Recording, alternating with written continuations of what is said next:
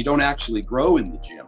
It's just a stimulus, and you grow from eating and sleeping. And so uh, I got really good at that. And that's kind of what I still preach today is that it's that the vast majority of your progress happens outside the gym. The training's the fun part. It's the easy part. You can grow muscle at any rep range, uh, fives, 12s, 20s, even up to 30s with 30% of your one rep max.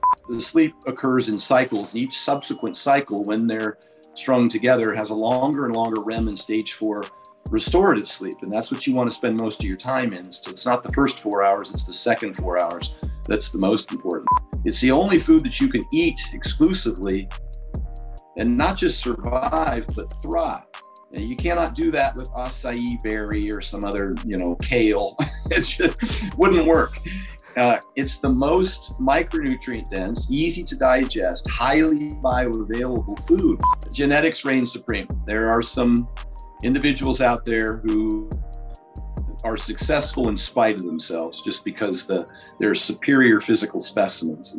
Let's be clear 95% of health benefits are realized simply from weight loss itself, irrespective of the diet.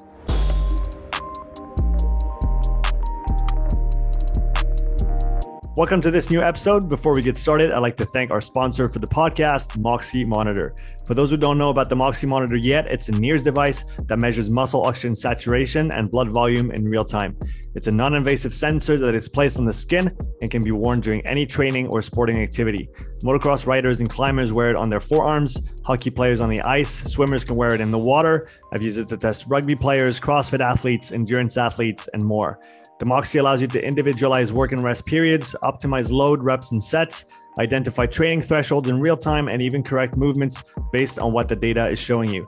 You can also use the Moxy monitor to determine an athlete's energetic limiting factor and their individual training zones. Using this process, you can better target the athlete's limiter with precision in order to improve their programming, training, and in turn, their performance. You can view and collect the data on your Garmin watch, and you can also pair the Moxy with other physiological testing products such as the VO2 Master, Pnoe, and Cosmed VO2 systems. The Moxy is a tool I've used weekly for over a year now with great success, and I highly recommend it to any coach who's interested in digging a little bit deeper on the physiological side of health, fitness, or performance. You can use the coupon code UPSIDE at checkout for a 5% discount on moxymonitor.com slash shop. That's U-P-S-I-D-E for a 5% discount. With that said, let's get into the show. Okay, Stan, we're live on the podcast. How are you doing? Good, man. How are you? I'm doing very well. It's uh, it's a pleasure to have you on. For the two and a half listeners who don't know who you are, could you give us a, a quick background on uh, who you are and what you do? Yeah, Stan Efferding. Uh, IFBB Pro Bodybuilder, all-time world record power lifter. Uh, um, now I'm just training clients. It's been seven years since I competed. I worked with a lot of uh, high school, collegiate, and professional athletes and popular names that a lot of people are familiar with. I worked with uh, Hafthor Bjornsson, uh, World's Strongest Man, Brian Shaw, World's Strongest Man, uh, Lane Johnson, Philadelphia Eagles, working with Jon Jones now, obviously the UFC light heavyweight champion, getting ready for his heavyweight bout. Uh, I guess we'll find out who his contender is on Saturday. The big fight between uh, Ngannou and Cyril Gane happens, and, I, and Jon's I get the nod to be able to challenge the champion of that. So this is kind of an exciting time. But more than anything, I'm just kind of an educator now. I work with a lot of dad bods and soccer moms in addition to all of the athletes. And I've worked hard to uh, collaborate with some really smart people. I wrote a book called The Vertical Diet, as you're familiar with. And my co author is a PhD RDN who was uh, director of dietetics for UNLV. And we've spent a few years and hundreds of hours making sure that we've uh, supported all the information that I felt kind of anecdotally, anecdotally through my own experience and from thousands of testimonials from clients I've trained for over 30 years. I wanted to bump that up against the latest research. I think we've done a pretty good job of that. That's that's pretty awesome, and we'll definitely come back on the talk about the vertical diet. Uh, Stan, when's the first time? Do you remember the first time you lifted weights? Yeah, my dad got one of those little home sets, the little concrete filled Weider sets with. If you loaded everything on the bar, the bar would bend. It was so thin, uh, but I couldn't really load everything on the bar. I was a scrawny little kid. I wrestled 98 pounds in high school as a freshman and sophomore, 106 as a junior, 115 as a senior. Mm-hmm. Uh, and even when I got to college, I was uh, 17 years old. And as a freshman, I weighed 135. So it's been a long journey for me. But that's kind of when I seriously started lifting. Is uh, I got a soccer scholarship, and my coach sent me to the gym. Said I needed to bulk up to play soccer. 135 was too small, and so I started lifting weights that summer. And I just fell in love with it, and I've never looked back ever since. I, I quit soccer and just trained. I had a, a goal to be a professional bodybuilder, even as a scrawny little 17, 18 year old kid weighing less than 140 pounds. And, uh, you know, who, who would have ever thought at the time that I'd be a, a world record power lifter because I couldn't bench 135. I had to take the 45 pound plates off and put the 35s on just to get a rep or two. And I can still remember the gym that I was at when that happened. It was such a traumatic experience standing around all of the frat boys who could all rep out 135 and a bunch of them could do two and a quarter. And I was too skinny. And uh, here we are 10 years later from that date. Uh, I think I benched 600 pounds in competition. Yeah, that's that's pretty incredible as a as a journey. When when you first started in gym, you said your coach told you you had to go and uh, and put some kilos on or some some pounds on. Um, did you have some some real guidance in the gym? Did you have some outside uh, sources, references, inspiration that you were uh, looking at to kind of guide you through all of this? I did not. I uh, you know we didn't have the internet back then, and so it was really the guy behind the counter at the Gold's Gym that had was the resource, and, and we all know how terrible those resources are. He was getting ready for a bodybuilding show, so he was he was eating tuna fish out of a can and rice cakes behind the counter. And so I just assumed that, that was a bodybuilder's diet, and obviously I didn't make much progress on that for a very long time. And I bought Arnold Schwarzenegger's Encyclopedia Bodybuilding, and so I was mm-hmm. lifting weights two hours a day, six days a week like clockwork because I really had it in my mind that the more weights I lifted, that that's how I would grow. And uh, it wasn't for many years that I discovered that it was just the opposite of that. You don't actually grow in the gym. It's just a stimulus, and you grow from eating and sleeping. And so uh, I got really good at that, and that's kind of what I still preach today. Is that it's that the vast majority of your progress happens outside the gym. The training's the fun part. It's the easy part, and most people, uh, I think, train hard enough to provide an adequate stimulus. It's just that I don't think that they eat or sleep enough if uh, if uh, you know significant hypertrophy or strength is their goal. When did you start realizing that what was outside the gym was uh, to some extent more important, or uh, let's say a non-negotiable if you wanted to to reach those goals? Uh, assuming that you put the work into the gym. Yeah, it took me over two years. I competed in my first bodybuilding show uh, after two years of lifting. It was 1988, and I weighed 156 pounds on stage. And so I was really scrawny for a six foot tall guy. And the promoter of the show was a gym owner and a competitor himself. And he kind of liked my look, but you know, I was undersized.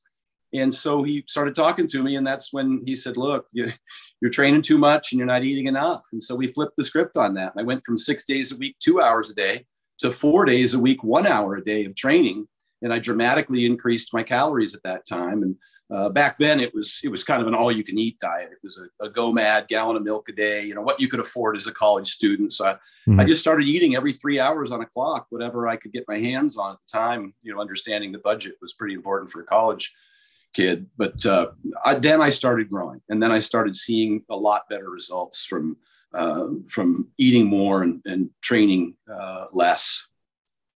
And then from that point onwards, how did you refine your approach uh, to, to maximize your progress uh, first in, in, in, bodybuilding? And then how did the transfer shift happen into, into powerlifting? Well, with respect to the diet, I kind of learned that dirty bulking makes you fat. And too many calories uh, isn't going to make you grow any faster than just a, a, a slight surplus, maybe 500 calories a day. Uh, and eventually, kind of happened on to eating less fats and more carbs. So sufficient protein uh, obviously is always necessary, but I focused in on uh, getting you know adequate fats just to make sure that you don't suppress hormones and uh, you've got you know the the uh, the fats necessary to move vitamins around, A, D, E, and K in particular. But uh, I, I pushed carbohydrates primarily to stimulate the anaerobic training so that the workout itself uh, was still substantial. It was still hard and intense, and uh, I was strong. Uh, so, with respect to the dieting, I did get fat a couple times in the early 90s, 93, 94. I got up to almost 300 pounds. mm. and uh, you know, I was I was fat at that time, and and so it was harder for me to diet for a show. I also learned that when dieting for a show, that not to over restrict. I jumped on the same tuna fish, egg whites, tilapia, you know, low carb diet that everybody has been doing for, well, they're still doing it. Uh, but I would lose an enormous amount of muscle. Plus, I would do a lot of cardio. And so mm-hmm. my legs would thin out and I was just losing a ton of muscle. Um, and so I learned that, that when you're in that calorie deficit, you're probably better off uh, not doing as significant amount of, of cardio, but actually I would train twice a day. Uh, okay. I repeated that with Flex Wheeler back in 2008 and 2009, where um, plus I kept important foods in the diet that I that are typically excluded. You go to you get a typical guru diet now. It's uh, don't eat red meat, don't eat fruit, don't eat dairy, uh, don't eat whole eggs. You know, take the yolk out. Um, don't eat salt. You know that, that's your typical uh, do not list from your average guru um, contest prep nutritionist. And I found that that really hurt women uh, even worse than men because they were on a, a bigger deficit. They uh, obviously uh, suffer from, uh, uh, you know, anemia at a greater rate than men do, a low iron, uh, hypothyroidism, you know, just the female triad, cessation of menstrual period, amenorrhea, and, and hypercholesterol or low calcium. Mm-hmm. And so, and I was training athletes at the time at the University of Oregon, and I would notice that some of the runners that were on these chronic diets would end up getting shin splints at a pretty significant degree. And uh, so, you know, I just kind of learned on both sides of the spectrum between dirty bulking and over restrictive dieting as far as nutrition goes. And then with the training, um, uh, I just learned that uh, a couple things which didn't really manifest until later in my career is that powerlifting isn't necessarily the best way to build uh, bodybuilding muscles, the best way for hypertrophy. Uh, doing heavy singles and doubles uh, and triples, even uh, with long rest periods, was not uh, the best way to build muscle. And I'd always thought that you know the, the stronger you got, the bigger you would get. Mm-hmm. And it took me a, a while to learn that. I probably didn't become really ingrained until I trained with Flex in 2008, 2009, when he wouldn't let me do a single squat, bench, or deadlift for over six months while we did just mainly hypertrophy training, greater range of motion, uh, more isolation, higher repetitions, more volume and frequency, shorter rest periods. Uh, he implemented all of that, and that's mm. the biggest I ever got was from working with Flex in terms of just muscle volume and hypertrophy. Um, and then also on the dieting end, when we were prepping for competition, he wouldn't let me do any cardio. We just trained two a days and used calories to control uh, or for weight loss, just a, a, small deficit. And he was big on red meat, which I had learned as well back in the early 90s that if I didn't keep in red meat and some dairy uh, and whole eggs, that I would lose strength and size at a, at a pretty rapid pace. And it, some of it could have been related to calories, but we're seeing good research now to suggest that, uh, that even in comparisons, when you take two groups of men and one is eating uh, an equivalent amount of calories and protein, but one's using egg whites, the other one's using whole eggs, we see a significant increase in hypertrophy and strength in the whole egg group. The presumption was micronutrients initially, but now after uh, numerous other studies, they think it's actually cholesterol of all things that uh, is is lending itself to that improved performance. So uh, that's not to say that I think people should go out and jam down sticks of butter, and we should certainly watch our LDLs, but um, you know, in so much as you can maintain good lipid health, uh, those foods shouldn't be avoided. They should, uh, I think, for for training, they should be prioritized. Yeah, re- really interesting. Where do you think, or do you know where the you mentioned the typical diet advice that, that you would usually get on what to eat, what not to eat to to gain muscle, to get big? Where does that typical advice come from originally? You, can you trace the history of it? I don't know. I mean, I think that uh, Ben Pollack would be a great person to ask about that. He's kind of a, a historian on that stuff. I think he got his PhD in uh, exercise history or something like that. But uh, I do know that Vince Gironda was recommending steak and eggs in the 60s. So it's not like it's new. I didn't invent it. I just noticed that somewhere along the way we had departed from that great advice. Uh, and it worked great for me to, to you know, and I noticed when I restricted it, it hurt my performance and my mm-hmm. size. And I noticed that it hurt it in my athletes and, and in particularly women. Um, so I included it. And, you know, I was training bodybuilders and physique and figure and bikini competitors as far back as the late 80s, uh, a lot of women in particular at a very high level, top national and professional level, as, as far back as the early 90s. And uh, when I kept red meat in and I kept a whole leg in, uh, and I and I limited cardio and did mostly hypertrophy training, I got much much better results. They didn't have as big of a rebound or muscle loss. They didn't get the edema and, and all of the uh, hypothyroidism and hair loss and dry skin, hair, and nails. And I just noticed the symptoms um, had much improved. I don't know how we deviated or where we deviated, but I think that just at some point we thought that the more restrictive you were, the, the leaner you would get. And, uh, you know, if you equate for calories and protein, you can certainly achieve the same level of conditioning using a guru diet as using the one I recommend, including the red meat and the fruit and the dairy and the whole eggs and salt. But the problem is you're more likely to lose more muscle. You're more likely to compromise your hormonal health. You're more likely uh, to suffer from the micronutrient deficiencies that I mentioned and have significant rebounds post show. Mm-hmm. And so, if the choice needs to be made between a more inclusive diet that I recommend, uh, I just think you have a, a, potential for a longer career. Uh, I've worked with many professional men and women bodybuilders who burn out uh, and just don't seem to be able to achieve their same level of, of conditioning that they achieved when they won their pro card at nationals uh, because their body is starting to fight them with these nutrient deficiencies and these uh, hormone problems. And so, uh, you know, I, I, have competitors now, Nadia Wyatt, who took third in the Miss Olympia. She eats steak right up to the day of the show fruit, potatoes, whole egg, uh, yogurt. Um, and she just looks fantastic and she doesn't rebound. I've got 115 pound woman eating 2,700 calories a day and it's steak. You know, primarily uh, she'll include a whole egg. She includes some dairy. Calcium is really important for women, obviously. And uh, I, I, mean, the proof's in the pudding. They have, you know, and this woman is over 40. So, she, and she's done tons of shows and used to have to take long layoffs and, and would get really, really thin and emaciated. Uh, and now she's strong, holds her, her uh, conditioning more close to competition prep throughout the year instead of those significant rebounds.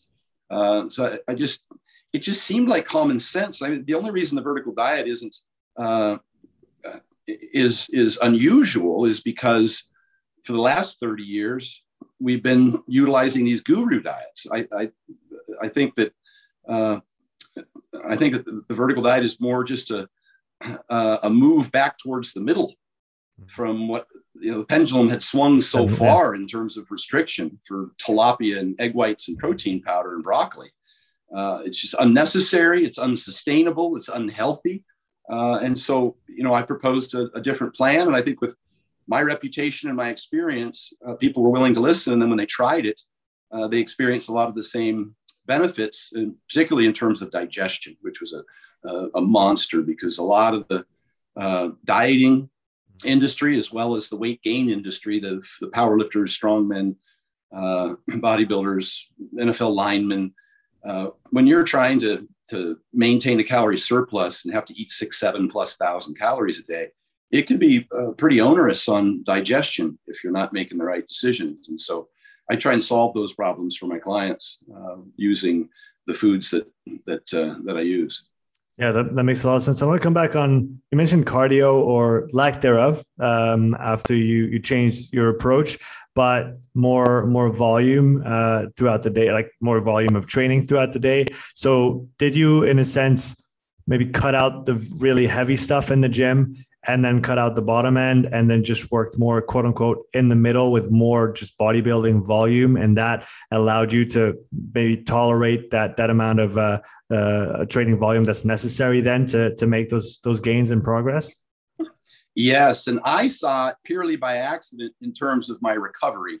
How much fatigue how much doms was i experiencing? How frequently could i train? Mm-hmm. uh, how much energy uh, how did it affect my performance in the gym. And by that, sets times reps times weight. I would track all of that. And I noticed that when I did too many heavy sets, that'd be like, you know, 85 plus percent of your one rep max, you know, fives, fours, and threes, that I was sore longer and it would affect my volume. Um, and now we're seeing that in the research. When you read Brad Schoenfeld's work and Bret Contreras and the collaborations they've done, his book Hypertrophy, uh, we see that now in the research that you can grow muscle at any rep range, uh, fives, 12s, 20s, even up to 30s with 30% of your one rep max. It's, uh, presuming you get within a rep or two of failure. So there has to be a, uh, at least a, a, minimum level of intensity. But uh, you'll get stronger with the fives, but you'll have more fatigue.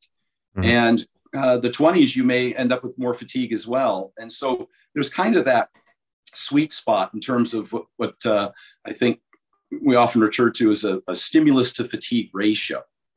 And we used to think that, that muscular damage was the primary driver of hypertrophy. And now we know it's not. We know it's uh, volume is, well, first, uh, uh, tension and then volume, right? So you have to create some sort of, of load uh, and then have sufficient volume. And I call it volume load, sets times reps times weight. It's not just, you can't just go in there and do a whole bunch of, you can't do a set of 10 when you had 20 in you and expect to grow from that. So uh, what we know now is that you should do the bulk of your training in that 8 to 15 rep range because it's kind of the sweet spot for stimulus fatigue. Now throw in a heavy five here or there and finish with an AMRAP, you know, as many reps as possible at the end of the day. Mm-hmm. And you're, you're touching some other potential muscle fibers. Uh, that's certainly, you know, reasonable and plausible. And again, this is for hypertrophy, strength training is specific. And so that would be yeah. a different, different animal. Uh, although I know my, bo- notice my bodybuilding volume really carried over to my strength training in terms of my conditioning, um, my lack of weaknesses from utilizing so many exercises from so many different angles, uh, uh, and mostly uh, volume and conditioning. Uh, because a lot of people, when they get into powerlifting, they, their volume really declines. And I think they don't do enough accessory work, even if it's things like dragging sleds or doing, you know, concentrics. Uh, just don't do enough accessory work. Um, and once your volume starts to go down and your muscles start to shrink, which will happen with decreased volume, uh, that's going to compromise your top end strength. And so um, I kind of discovered it based on recovery. How did I feel? When was that, what kind of workouts allowed me to really perform well in the gym and then come back three days later and do it again? And I just found that, like almost everybody found back in the early 80s and uh, in the early 90s, I used to drive from Oregon down to Los Angeles to the Gold's Gym and watch those guys and ask questions. You know, that was the mecca at the time, and all the pro bodybuilders were there. And uh, every single one of them, well, other than uh, Mike Mentzer, which I think he came upon his his uh, one set per body part late in his career after he'd already built his size. To be honest with you, but uh, every single one of them trained twice a day, ate six times a day, slept eight plus nine hours a night and napped every afternoon, every single one of them. And I'm not saying that you need six meals a day, but if you have to consume a significant amount of calories, you may need that many meals just mechanically in order to be able to eat that many calories. The difference between four meals and seven meals is insignificant. Uh, now, the difference between two meals and four meals might be significant in terms of your ability to gain muscle and mm. stimulating muscle protein synthesis. I think the ISSN recommends four plus meals a day for athletes. For a hmm. small percentage of people trying to maximize hypertrophy, probably a good idea to get a meal about every four, five hours on the outside uh, in order to stay uh, in a hypertrophy state. Yeah, I, I remember I, I, competed in weightlifting for a couple years uh, when I was up in BC, uh, Canada, and I remember trying to go, trying to push my weight up I was about 85 kilos at the time, 86, 87, competed in the 85, and then thought, hey, you know what? I can probably go up and compete at 92. Um, and I remember I was about on, on my heavy training days at around 5,500 or 6,000 calories. And I used to work, uh, I used to paint houses uh, for a job. And I spent every single spare minute of my day eating. When I had a coffee break, yeah. I was eating at lunchtime. I was eating after work. I was eating after the gym. I was eating. And it was, it was work. It was work on top of work on top of training.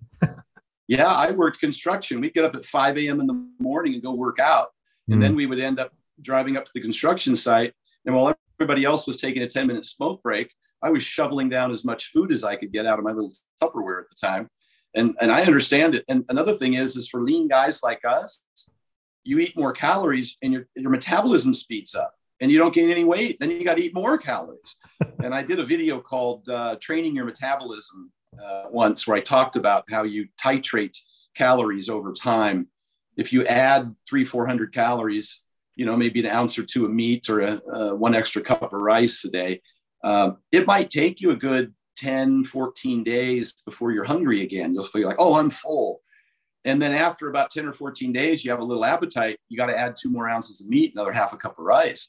And you just keep doing that. Uh, but your body, my body, and a lot of people, I'm working with a 109 pound woman right now, trying to get her up to 120 because she's her metabolism's so fast, she has a hard time gaining weight. And I use some strategies for that. I've got a video called 14 Tips to Improve Your Appetite on my Rhinos Rants on YouTube. It kind of goes down some of the, the strategies. But in general, I, I'll use ground beef instead of steak because it's uh, got more surface area, a little easier to consume. I mix it with the white rice and the bone broth because now mechanically, again, you can shovel more of it down a little easier than all the chewing and swallowing just because it's moist and then it tends to digest a little faster so you can eat it again sooner. And the white rice is preferable over, say, oatmeal or bread, uh, primarily because it digests a little faster. Uh, I might even sprinkle a little dextrose on the rice because it stimulates amylase production, uh, both in the mouth and in the pancreas, which helps with the starch digestion. So uh, I use these little strategies to, for satiation. I'll have my clients eat whole steak, boil potatoes, and eat whole oranges because they're high satiety foods. But to gain weight, we'll use the ground beef. Uh, we'll use a little bit of orange juice, maybe three ounces. It really seems to increase body temperature and stimulate the liver to convert T4 to T3. Uh, it just stimulates appetite. Uh, and then I'll, I'll use white rice instead of potatoes because they're not as satiating. That's kind of the foundation of, of being able just to consume more calories more frequently. And then you kind of got to set a clock and get your body used to eating about every three or four hours and this isn't because it's superior. Again, we talked about, you know, in terms of stimulating muscle protein synthesis, but just because in order to consume six or 7,000 calories a day, you probably need to eat every three hours or you'll be eating 2,000 calorie meals. And, and those are onerous unto themselves and they tend to bog you down, make you tired, harder to digest, just because the sheer stress and volume of food.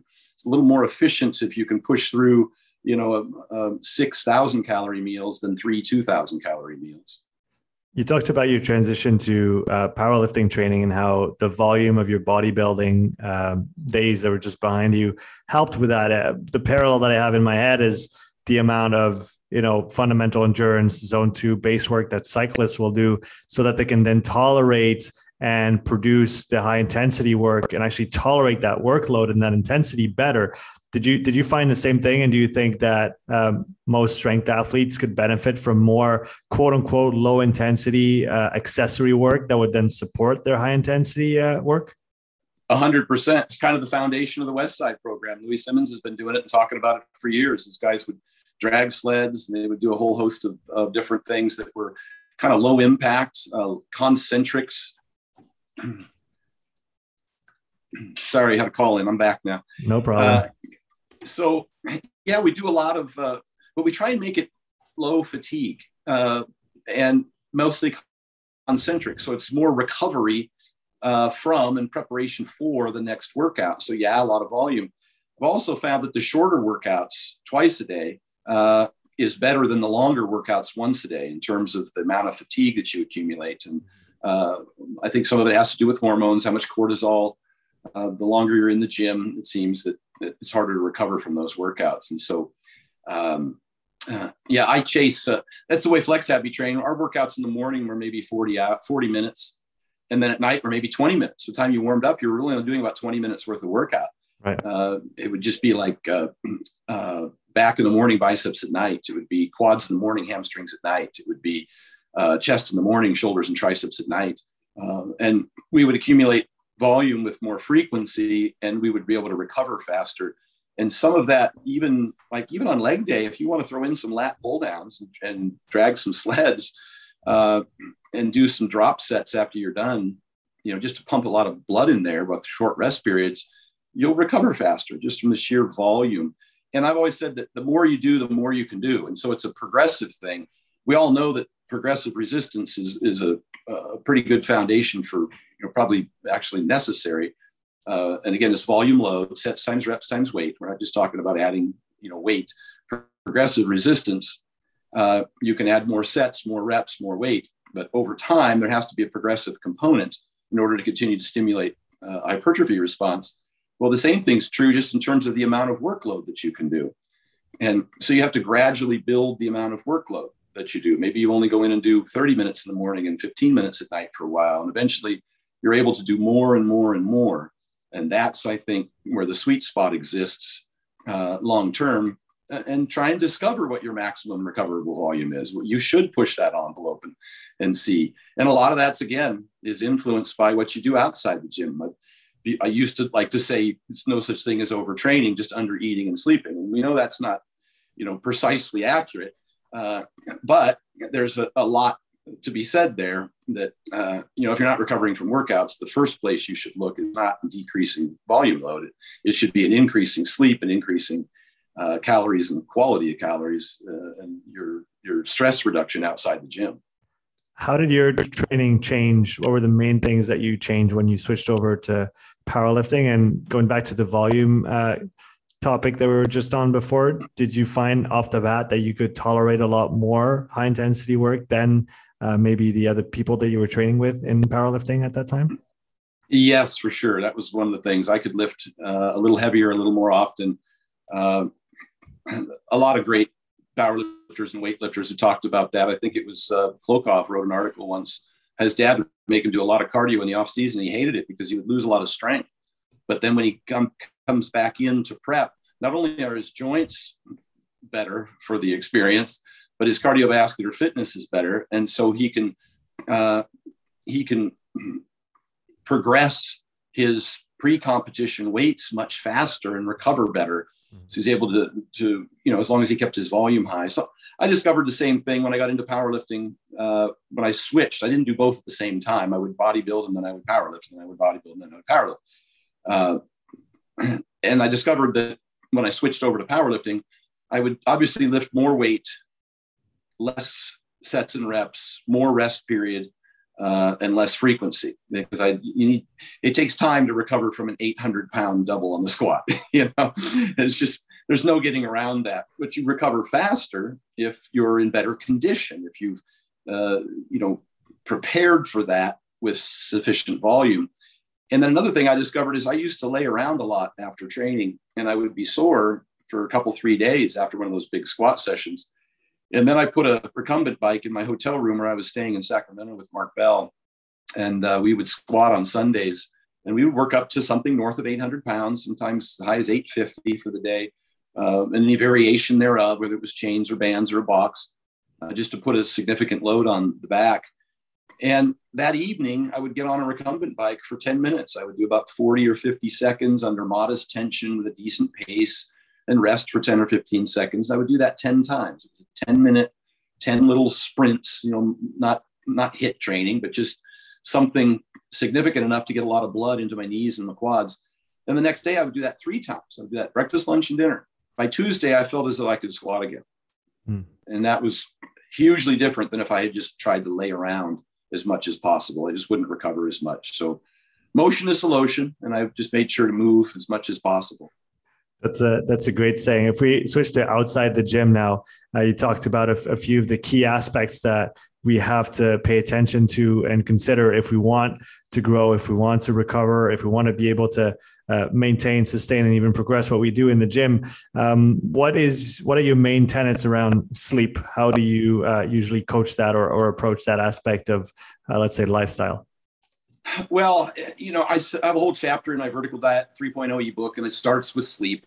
And it's just a matter of first of all, you got to give yourself a fighting chance. If you go to bed at midnight and you have to be up at six, that's a that's a lost venture.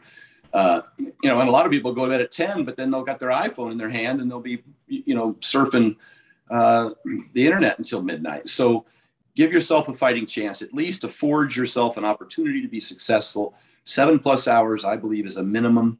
Uh, the harder you train, the more sleep you might need, as much as eight or nine hours in some cases. Uh, and so then you need to set up the correct environment a cool room, a quiet room, a dark room, if that's blackout blinds or some headphones if necessary, air conditioning running, keep that under 68 degrees or lower if, uh, uh, if need be. Uh, a warm shower before bed cools the core getting rid of uh, the blue light, like I mentioned, the phone or TV. You don't want to fall asleep with those things on. Uh, it affects circadian rhythms and, and melatonin production. So, uh, whether it takes blue blocking glasses, turning all your lights down on dimmers, turning the TVs and phone off at least two hours before bed. Uh, one of the biggest things is waking up at the same time every morning and getting exposed to sunlight, which can be hard to do in, in the Canada or in Europe uh, in, in, in the wintertime is particularly. I'll use a 10,000 lux light. I just got off of Amazon and I'll eat my breakfast in front of it on mornings that are really uh, dark. I lived in Seattle for, you know, better part of two decades. And uh, I had to use light therapy. Uh, I would even go to like a tanning bed or something just to try and get light therapy sometimes. Uh, that's kind of what starts the melatonin production, starts the circadian rhythm. So you build up sleep pressure so you can get to bed, uh, you know, at a, at a better time at night. Um, so those are the those are the big rocks. Maybe a worry journal if you want to unload some thoughts from your head. There's some good research on that. If you've got sleep apnea, if you're snoring and waking up tired, and you fail the stop bang questionnaire, um, uh, which is a sleep apnea uh, uh, predictive tool that people use, you just Google stop bang. Uh, if you snore and wake up tired, you should be using a CPAP, and uh, that will make almost an immediate uh, life-changing difference in the quality and quantity of your sleep and recovery. And you got to remember that uh, you want to sleep the full seven plus hours rather than going to sleep for four hours like shift workers do and then getting up for the day and then napping later because the sleep occurs in cycles and each subsequent cycle when they're strung together has a longer and longer REM and stage four restorative sleep. And that's what you want to spend most of your time in. So it's not the first four hours, it's the second four hours that's the most important. So um, alcohol is going to impair uh, REM and stage four sleep. It might help you get to sleep, but the quality of sleep will be poor. And that's true of, uh, of other medications as well that uh, a lot of people use to help themselves get to sleep. Uh, so I use those things um, and a few other smaller items depending on people's circumstances uh, uh, to help them get to sleep with the, the sleep hygiene chapter from my book and I hammer away at that. And I, you know, I, I give my my clients have to send me every day their hours of sleep, uh, their morning body weight, picture of each meal that they eat uh, that day. Uh, those are the primary things that that I look for. And then you know, 10 minute walks. I like to see them get a 10 minute walk after each meal, uh, whether they're dieting or gaining weight. Um, I use that for digestion. Uh, I use that for blood sugar control. Um, so there's a host of different benefits, recovery, et cetera. And even, you know, at a decent pace, some cardio at, at, that, just get your heart rate elevated frequently throughout the day. So that's the big thing. And then obviously nutrition's next. If you want to gain weight, you got to be in a calorie surplus if you want to gain muscle. And uh, that's, you know, calories are king. And then get sufficient protein, which most of us in this industry are doing, but the vast majority of the general public are not and uh, you want to get about a gram of protein per pound of body weight uh, or lean weight or goal weight. If your bmi is over 30 you want to kind of adjust your your uh, gram of protein to be for your lean weight or goal weight. But protein's the leader. It should be 30% of your total calories. Uh, a new study just came out that showed that uh, comparing a mediterranean diet which everybody's recognized as being the healthiest diet to a high protein diet is what they referred to it as, but 30% of total calories of protein to me is just sufficient. I don't consider that high. I consider that to be adequate. Um, but the high protein diet, uh, 30% of protein uh, as a percentage of total calories as compared to the Mediterranean, which is about 18%, um, was actually better for health. It improved uh, what they refer to as postprandial glycemia, the blood sugar elevation after meals. Uh, you just can't say enough about the, the benefits of protein for, uh, and this is just for the general population for health and weight loss and longevity, as well as, as we're aware for uh, performance athletics. Uh, it's, it's kind of the key. Where you put fats and carbs in terms of weight loss does not matter. There's been many studies to show that it's all personal preference at that point. But in terms of performance, I prefer to keep the carbohydrates on the higher end, to keep fats down around 30% of total calories and get at least 40% from carbs simply because it improves the, the workout. It'd be the same reason you take creatine because it might add one rep to a set.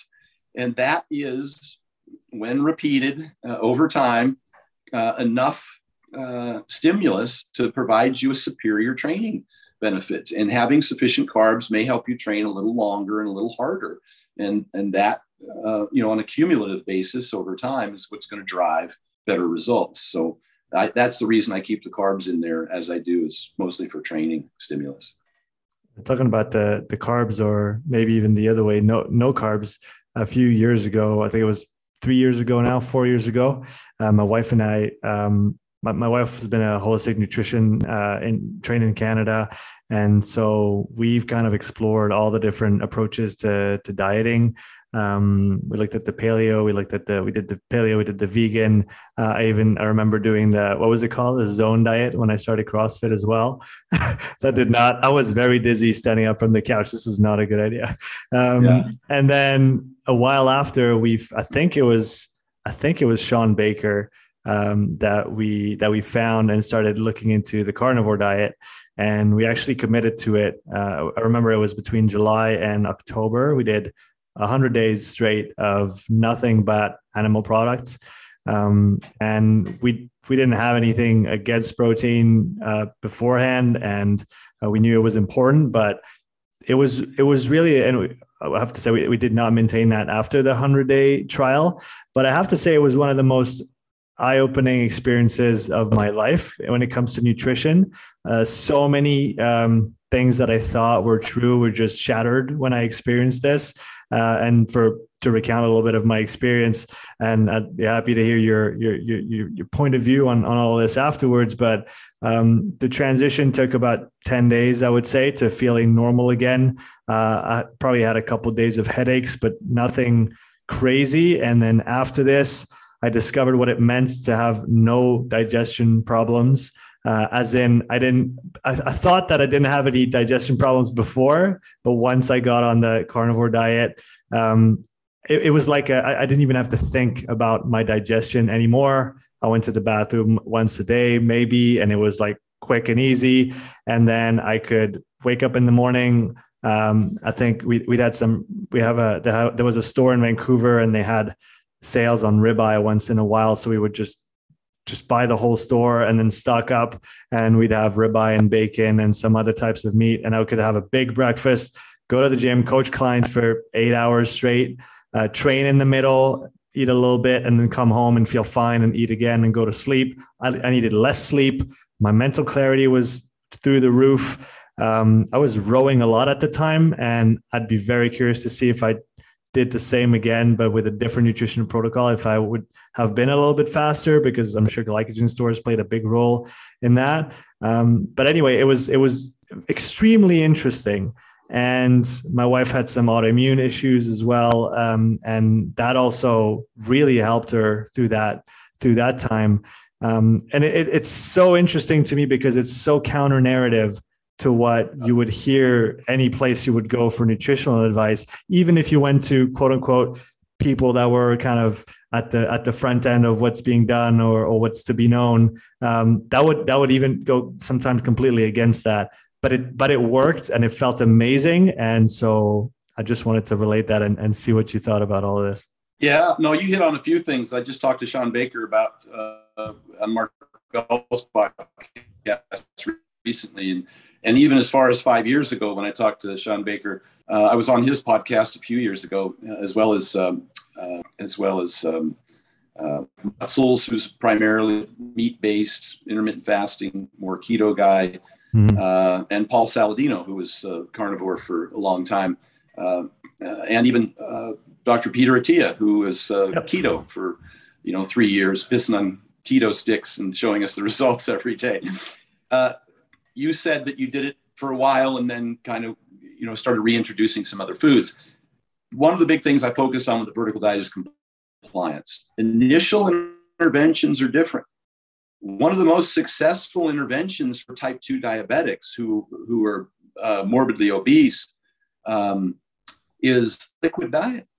That's certainly not something we would recommend to, to anybody in the general population for any extended period of time, but it's the most effective intervention acutely, uh, you know, to get somebody the, the most results the fastest and to get them get their pancreatic function working again. You got to drop 15% off of their total body weight in order to get the beta cells working again for pancreas, uh, pancreatic function. Uh, that's not something I would recommend long term. I just don't think the micronutrient density is there. I don't think compliance is is terribly effective long term. I have said that the I said this in my Iceland uh, video where I did uh, with Hafthor. It has almost seven million views now. the the uh, carnivore diet is the ultimate elimination diet, and right. red meat yeah. is the only superfood.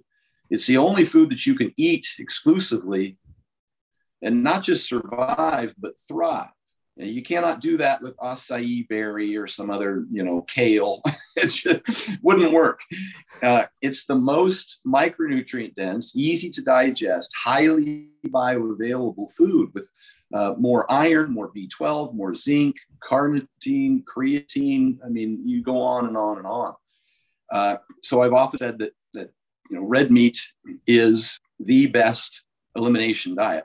Add in an egg yolk and some salmon, and short of fiber, which may or may not be of benefit for some people who have IBS or autoimmune disorders, um, there's probably very little else that you need. And I'm not even talking about vegetables for micronutrients because they're not as bioavailable. They're not uh, as, uh, they don't have uh, the same quantity. Uh, you mostly eat vegetables uh, for fiber. Maybe some fruits if you're looking at, at some of the phytosterols, uh, you know, things like that. Vitamin C, possibly. Um, but I don't want to go full, you know, full carnivore here. I'm just saying that it's a it's a fantastic intervention uh, that we use acutely, and then try and reintroduce slowly over time. Uh, you're right. It people's digestion feels better. Their autoimmune disorders and skin conditions go away. Um, they, it's hard to eat too much steak. It is. So you lose weight. Even if you really like steak and you really like eating, it's it's really hard to overdo it. it is. And of course the protein is it checks that box for being really high in protein. So I think it's a fantastic intervention and then you know add back in what you like. Mike Mutzel threw in some carbs around training. Uh, Dr. Peter Attia started throwing in carbs around training because they were prioritizing increasing their lean body mass. Uh, uh, for the longest time, and even now, there's still people that that think caloric restriction, um, you know, significant, severe caloric restriction, is the best pathway to longevity because the mice studies show that. But uh, when you look at, at animal studies across the board, it's kind of equivocal. And we don't seem to have any evidence with humans that you're going to live to 100 just because uh, you've eliminated, uh, uh, just because you're in a, a severe calorie deficit. Um, even, even if you do, at what cost, right? At what cost? And that, yeah, at sarcopenia, which, you know, is one of the leading causes. Uh, you know, you want to test somebody's strength and correlate that with longevity. Uh, you get a, a, a, pretty good comparison. Uh, you know, it's it's a it's a linear equation. You know, the stronger the grip, the the longer, the lower the all-cause mortality in, in uh, folks as they age. Plus, you know, the protein, obviously, as mentioned in the, the Mediterranean diet study, is huge as people age.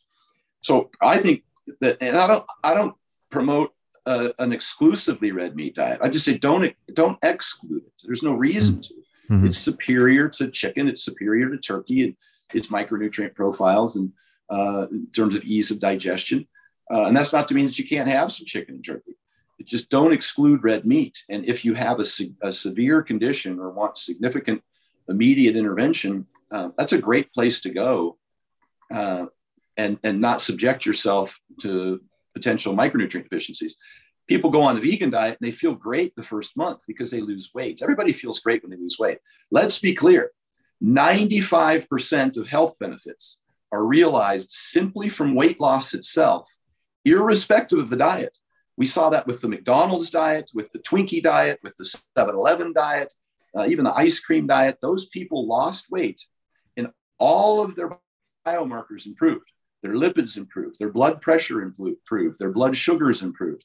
All of those things improved on their blood test. As an initial intervention, the weight loss seems to be the most important thing. hence my mentioning the liquid diet for people with mm-hmm. type 2 diabetes is very effective very quickly because of the weight loss primarily. Now, what's the long term effect? And this is what I start to see with vegans or other restricted diets.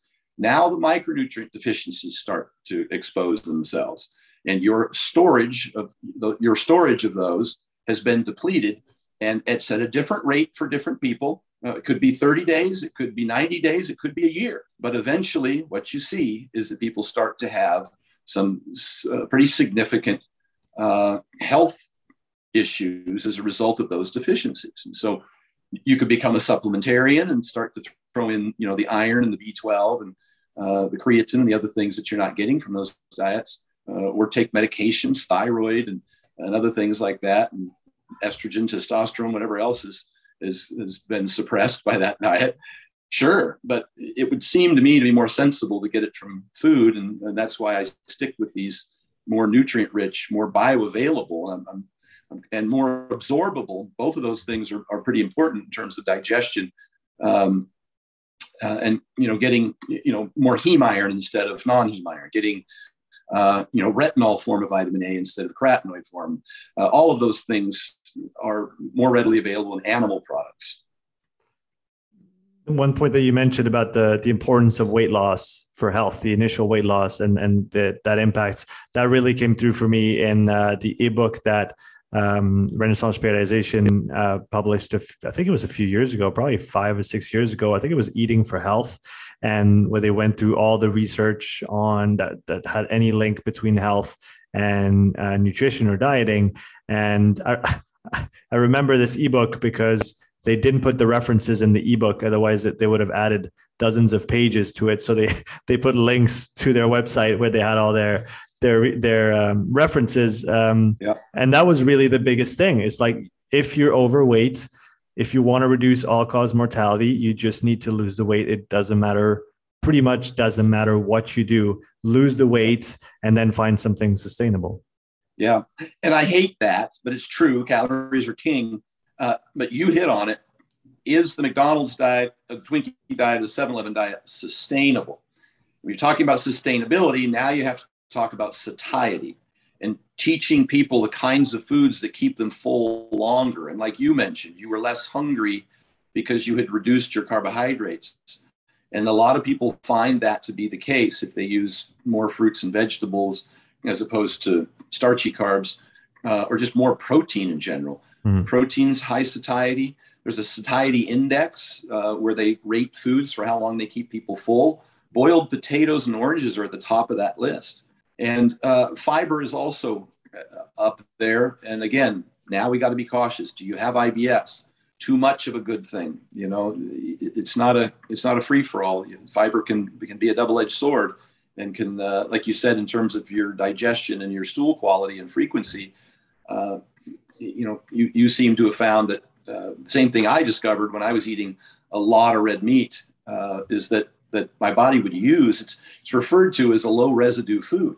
It's one yeah, of the few definitely. foods you can eat when you're headed in to get a colonoscopy. They tell you, well, you can eat red meat because it's almost completely digested in the small intestine. Now, you know, our gut microbiome specialists, will, you know, professionals will tell us that we need those indigestible, soluble fibers uh, uh, and insoluble fibers um, for the gut microbiome, the, the, prebiotics, they refer to them, uh, and to help eliminate uh, cholesterol from the system. It seems that a cholesterol clearance is more important than the cholesterol you consume. Hmm. Uh, and um, soluble fiber has the best effect of that in terms of, of um, the, the bile has the cholesterol. And if, if you don't have soluble fiber to bind some of that and take it out into the large into the colon, it will recirculate. And the same is true of estrogen. Uh, you get recirculation. And so that's kind of why I throw in uh, the potato and the carrots is mostly uh, as a naringin, as an anti-estrogen, and as a prebiotic soluble fiber. Uh, we do see psyllium husk reduces LDLs, uh, but uh, again, too much of a good thing. And next thing you know, you've got really bad constipation or IBS or gas and bloating, and it's just uncomfortable. And I'm not saying that that farting is is is uh, unhealthy necessarily for you. but it's it could be uncomfortable and it could be pretty unhealthy for everybody around you. Absolutely. I want to, I want to talk about coaching uh, from your standpoint, coaching athletes for a little bit. Yep. You've you've worked with many, um, you know, many athletes that are at the top of their sport. What differentiates those athletes from the runner-ups? What what do they do differently? Do they think differently? What how can you explain that they are where they are and uh, with the success that they have? I got to tell you, genetics reigns supreme. And I've seen that over and over again since the early 90s when I was training football and track athletes at the University of Oregon, Track Town, USA. I would see these guys that would go eat at McDonald's and come in and smash workouts and score touchdowns and sprint sub 10 hundreds. And I would just shake my head, you know, and they would go out to the bar on the weekends. uh, genetics reign supreme. There are some individuals out there who are successful in spite of themselves just because the, they're superior physical specimens. And Jon Jones is one of those guys. He's, I mean, his, his little brother Chandler is an NFL Super Bowl champion. His older brother uh, is also an NFL Super Bowl champion. I mean, talk about genetics. I mean, you're not going to be 6'9, 400 pounds, uh, or most people aren't. Off Hafthor's a genetic freak. You know, Brian Shaw's a genetic freak. Um, you know, look at uh, at Lane Johnson. You know, he's six seven, uh, 300 pounds plus. I think that the biggest thing I do, and, and you got to remember, these guys were successful athletes long before I came along. Okay. So my job is to make their, I'd like to be able to increase their performance, and we can do that, you know, possibly increase their speed and strength to a small degree. But I like to think that what I do is make it easier on them to do what they do, hmm. to minimize their fatigue, to minimize their exposure to injury, uh, to minimize their stress, um, just to make the eating easier. That can you you talked about how you when you were trying to gain weight, how much calories you had to eat. Mm-hmm. Uh, if I could design a diet that's just more consumable mechanically and physiologically, uh, you know, chemically, then uh, you know a lot of the feedback I get from them is how easy this is as compared to what they were doing before and then remind them of the importance of things that we're all aware of, but maybe they're not emphasizing. All of those guys I just mentioned had sleep apnea and were not wearing CPAPs. And so their blood pressure was elevated. Mm-hmm. When I started working with Lane Johnson, his blood pressure, his systolic blood pressure was in the 150s. He was 312 pounds. He said he was having a hard time gaining weight. He tends to be a pretty lean athlete, and it's hard for him to gain weight. And he wanted to be 330 on the field. We got him to 330, pounds, 33 pounds, put over 20 pounds on him, and his systolic blood pressure went down to 123. Mm-hmm. A few key things that we did is we got him to wear his CPAP. That was the primary thing. That drop was probably the biggest drop. Uh, vitamin D had some benefit, and then potassium had was a huge equalizer. Potassium helps with the sodium potassium balance uh, water retention in the body, mm-hmm. magnesium, calcium. Those three uh, are a triad that really help with regulating blood pressure. And then the 10 minute walks post meal helped with blood sugar. I talked about postprandial glycemia, post meal blood sugar elevations and duration. Started doing the 10 minute walks after meals. Not only did it help them with digestion a lot, but uh, and improving, increasing their, their appetite uh, for the heavy guys, it actually decreases appetite for the dieters because it provides a satiety benefit to the, the steps, the six to 8,000 steps a day. Uh, more importantly, uh, pressure as well. And so if I could control how uh, the peak and, ele- and duration of blood sugars, then I would have less insulin release, and that would have a beneficial effect on blood pressure control. So, a lot of these big guys that I worked with, their stool quality improved. A lot of these guys are stuffing down a ton of calories, and they end up with diarrhea because they're eating, you know, pizza and pasta and pancakes and burritos and you know, you name it, uh, and that just wreaks havoc on their on their digestion. And so I, I I change all of that, and they can eat the food. They actually have a little bit of appetite they can consume more calories if necessary. Their digestion is better. Their uh, their uh, uh, I can help reverse some of the, the metabolic syndrome that occurs from uh, being that big or overweight. Uh, improve their AST, ALT, their liver enzymes, um, lower their blood pressure, uh, even decrease their lipids, get a little more monounsaturated fats in there, a little more soluble fiber. I can control their LDLs. So uh, they're just healthier. So now they're less susceptible to, to colds, less susceptible to injury, probably have a, uh, a greater potential for, for a longer career. And so, you know, I didn't just say that I made them a better athlete acutely in one competition necessarily, uh, but now they can train harder and recover better. And so potentially, if they put in that extra work, uh, they could they could make improvements uh, even at their level. And now I understand why after we went to have lunch at my grandparents, we always went for a little walk afterwards. It, it all makes sense now. Oh yeah, it's huge. It's twice as effective as metformin for mm. reversing and preventing type 2 diabetes. And metformin is the number one prescribed diabetes medication in the world. Twice as effective, just taking a 10 minute walk. Doctors who work with type 1 diabetics have noticed that they can decrease a type 1 diabetic's insulin dosage if they recommend, say, 20 minutes of Stairmaster after a meal.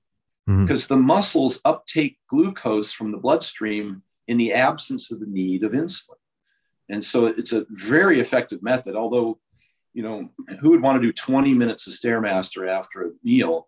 But if you're a type 1 diabetic, and we know that hyperinsulinemia is directly related to all cause mortality, particularly if you're overweight, uh, that you know may be the most effective uh, intervention both for for uh, you know, quality of life, uh, we call lifespan and health span.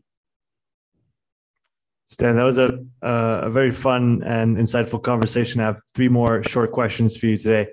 The first one is uh, what's, what's the most impressive athlete you've had the chance to witness or work with? I'd have to say Jon Jones, one of the most talented individuals. And I work with some great guys. Have a lot of respect for all of them, and they, they I'm just blown away. But Jon's talent.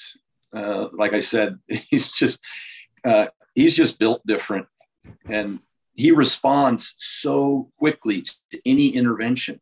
We we put him on something like he couldn't do a single glute ham raise when we got there. We we test all these things because we want to expose weaknesses, and hamstrings is one area because we wanted to uh, improve his takedown explosiveness, uh, getting your hips forward and up underneath you.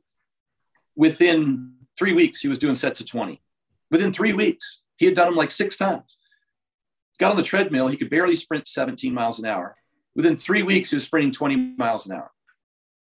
It's just crazy how quickly he responds. A coach in jujitsu will show him a move.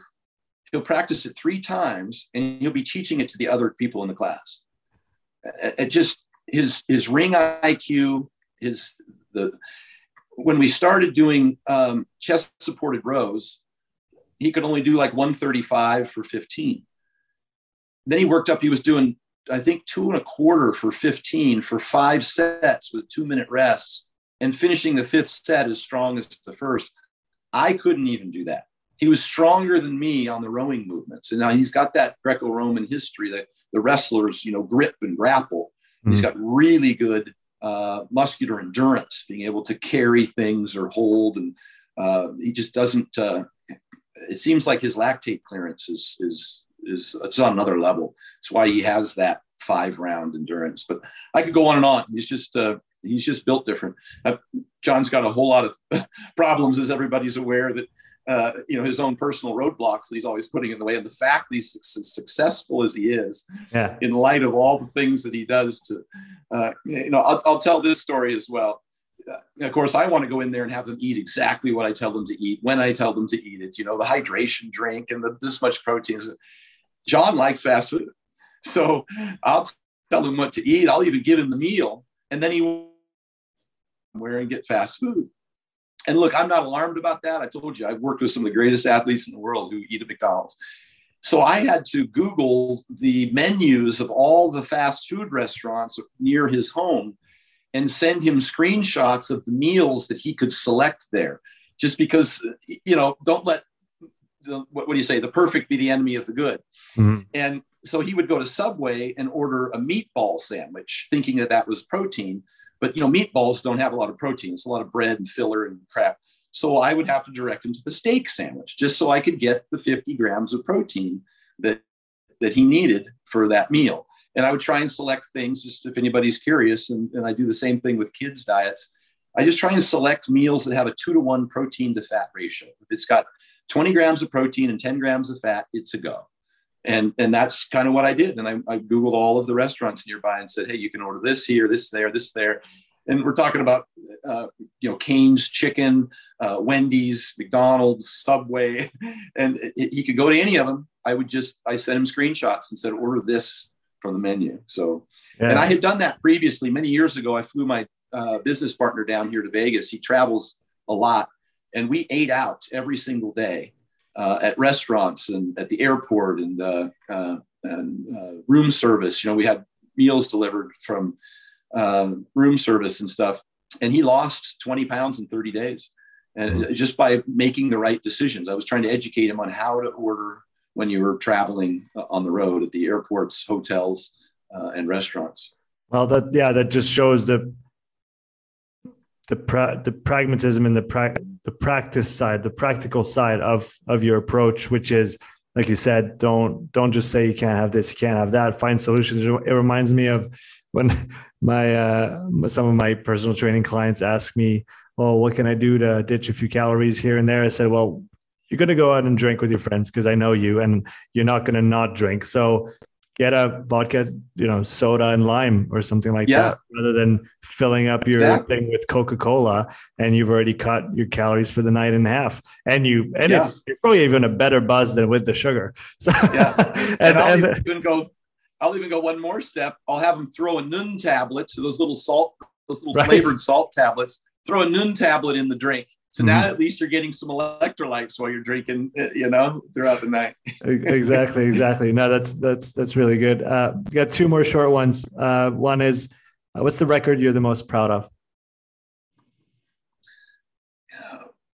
Well, I like that 2303 total. Is obviously my highest, and I was my oldest. I was damn near 45 years old when I did that total. So, uh, and and as most people do in powerlifting meets, I had done a few things that that I thought hurt my performance, and I could have been better. I, I had had fallen back on my volume. I only got a 600 pound bench, and I had done 606 twice previously, and just missed a 621 in a meet. So uh, I'd actually gotten a little bit weaker than what I could have been. I only squatted 865 in knee wraps, and I had done 905 in training. So uh, I think I fell away from because the last 18 months of, of powerlifting, I did not bodybuild. I was just powerlifting, and that's when I learned the most. That's in retrospect.